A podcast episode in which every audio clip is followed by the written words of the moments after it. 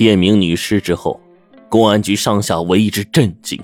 这可是一起恶性的杀人案件，凶手不仅十分残忍，而且相当的狡猾，具备极强的反侦查意识。根据全体参战干警的推断，失踪的方小雅有着同谋的嫌疑。那真正的凶手是谁呢？方小雅现在又在哪儿呢？而肖金海又在这件杀人案中到底演了一个什么样的角色？这三个问题沉重的压在全体的刑侦人员的心上，堵得大家透不过气来。而正在这个时候，三个抓捕小分队也陆陆续续的回来了，都说没有抓到肖金海的踪迹。陆大明当即做出最新的部署，抓捕工作暂时放到一边。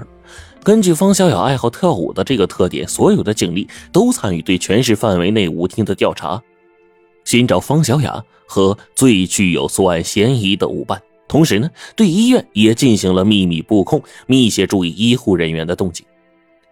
一个星期过去了，经常和方小雅跳舞，而且具备作案嫌疑的对象有十个人。医院口碑极好的张凤鸣竟然也在其中，而与精神病患者被杀一案有联系。张凤鸣的作案嫌疑是最大的。这个深受人民拥戴的好医生，竟然是一个杀人恶魔。陆大明是极为惊讶的，也百思不得其解。而就在这个时候，李岩又来找他。陆队，潇潇说，有个叔叔经常去他家找他妈妈，呃，拉着他妈妈去跳舞。陆队一拍大腿：“哎，我们去看看啊！”陆大明和李岩一起来到了肖敬民的家。潇潇呢，正和爷爷奶奶坐在沙发上看电视，一见李岩又来了。叫唤着就跑了过去，抱住李岩的大腿。哎，叔叔，你给我买糖了吗？陆大明呢，就指着李岩说：“哼，李记者，这小鬼跟你感情不错呀。”李岩说：“哎，这些日子呀，我天天来看他，带他玩，给他讲故事。他呀，还真离不开我。”说着，就将买来的巧克力给了潇潇，顺势呢弯腰就抱了起来。坐下来之后。陆大明根据李岩说的情况，又详细的问了潇潇。潇潇呢，和李岩讲的一点都没有区别。陆大明又问：“嗯，那个叔叔对你好不好啊？”潇潇摇着头说：“不好。”陆大明探过身子，将潇潇的小手啊放在掌心。潇潇啊，要是你再见到他，能认出他吗？潇潇拍着胸脯：“当然认得。”陆大明啊和李岩迅速交换了一下眼色。李岩放下了潇潇，跟着陆大明来到了门外。陆大明告诉李岩说：“刑侦队啊，通过排查，已经圈定了十个人为重点嫌疑对象，张凤鸣就在其中。”李岩顿时就瞪大了双眼：“这张凤鸣，这可能吗？”陆大明说：“你的直觉啊，有时可能是对的，但是呢，不一定次次准确。那这样吧，你带着潇潇啊去一趟医院，让潇潇呢去认一认，但是千万注意啊，不能惊动了张凤鸣。”吃过午饭，李岩带着潇潇就去了医院，转遍了整个门诊和住院部，也没有看到张凤鸣的影子。哎，这一趟是白来了。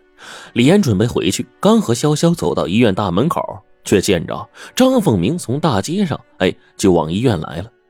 李岩呐有备而来，一眼就发现张凤鸣这个眼神有点慌。李岩想回避，张凤鸣想躲开，但是都来不及。李岩呢只好抢先打招呼：“哎，张医生上街啊！”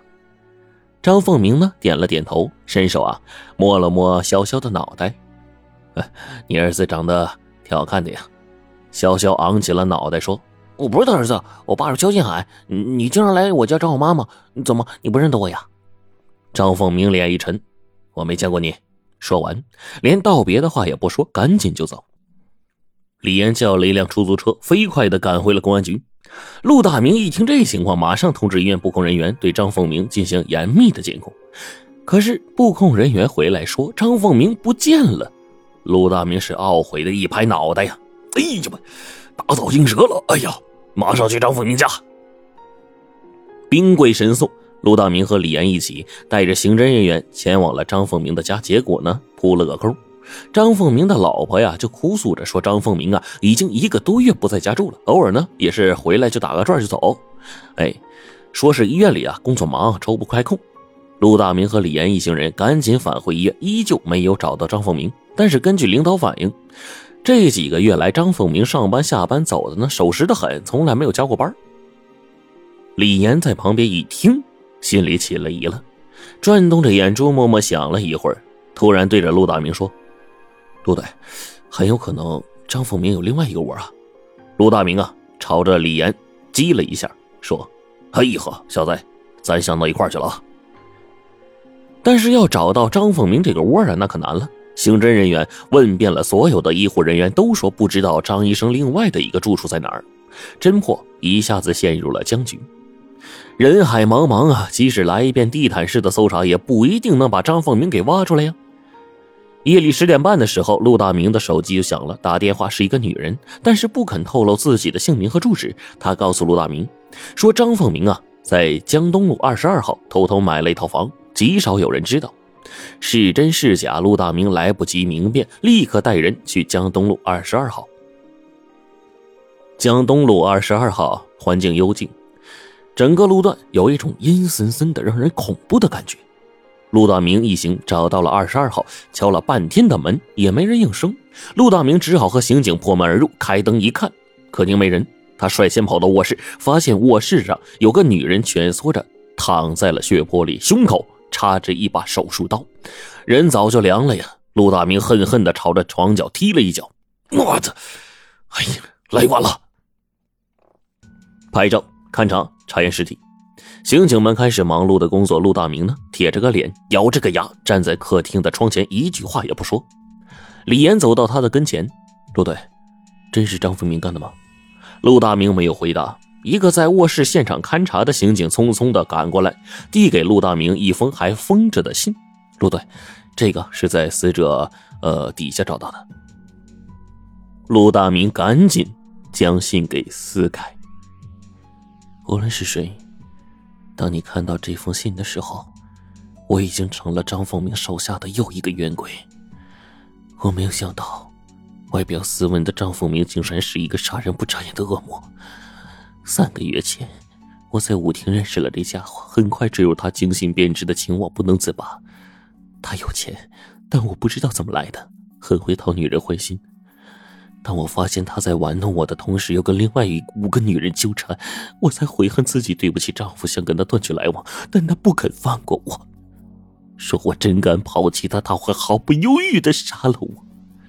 为了证明他的凶残，他将五年前被他杀害的一个女人照片给我，还洋洋自得的说他反侦破的手段高明，即使杀了人也破不了案，贪图享受爱慕虚荣的报应。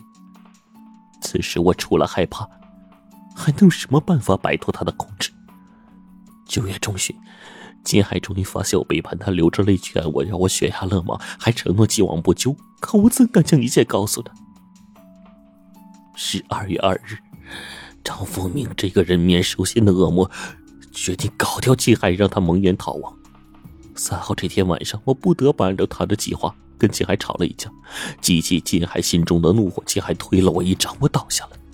张凤鸣藏在我后脑勺头发里的红色墨水破掉了，血流了一地。以为自己闯了大祸的界海逃之夭夭。张凤鸣将一个神志不清的女病人带进来，残忍的敲碎她后脑勺，往她脸上泼了硫酸。陆大明还没读完方小雅的自板腰间的手机就响了，电话是继续留在医院守候的刑侦人员打来的，说在医院后山找到了吞服了氰化钾死了的张凤鸣。十三案大白于天下，南疆市无人不感到震惊。对案情甚于了解的李岩奋战了一个通宵，以“姐妹们当心死亡的陷阱”为题，披露了案件整个侦破的过程。陆大明逐字逐句的审完之后，对李岩说：“嗯，稿子写的不错，但是我不满意。”李岩笑着说：“把握的不准确吗？”陆大明摇了摇头：“嗯，不是这个意思。我告诉你啊，无罪的肖继海目前生死不明，据我们所知，他自杀的可能性不大。这稿子你换一个角度，让肖继海赶快回来。”李岩。眉头紧锁，仰头看着头顶的吊扇，陷入了长久的沉默。陆大明倒背双手在室内走来走去，显得焦躁不安。突然，李岩一拍桌子，高兴地说：“哎，陆队，有了！无罪的好兄弟，家人盼着你回来，怎么样？”陆大明说：“嗯，没错，就这么写啊。小杰还要是看到，他肯定会回来。”两天之后，李岩的长篇通讯在《南疆日报》登了出来，很快呢被全国许多报刊转发。又过了两天，陆大明给李岩打电话，让他马上去一趟公安局。一进办公室，李岩就惊讶的看到了在广州拔拳相助的青年坐在陆大明的旁边。这个青年扑通一声跪到李岩的跟前，说：“李记者，多亏了你呀！”李岩赶忙将他扶起：“金海啊，这功劳可不是我的，案子陆队他们破的。”肖金海呢，也表达了父母对他们的感谢。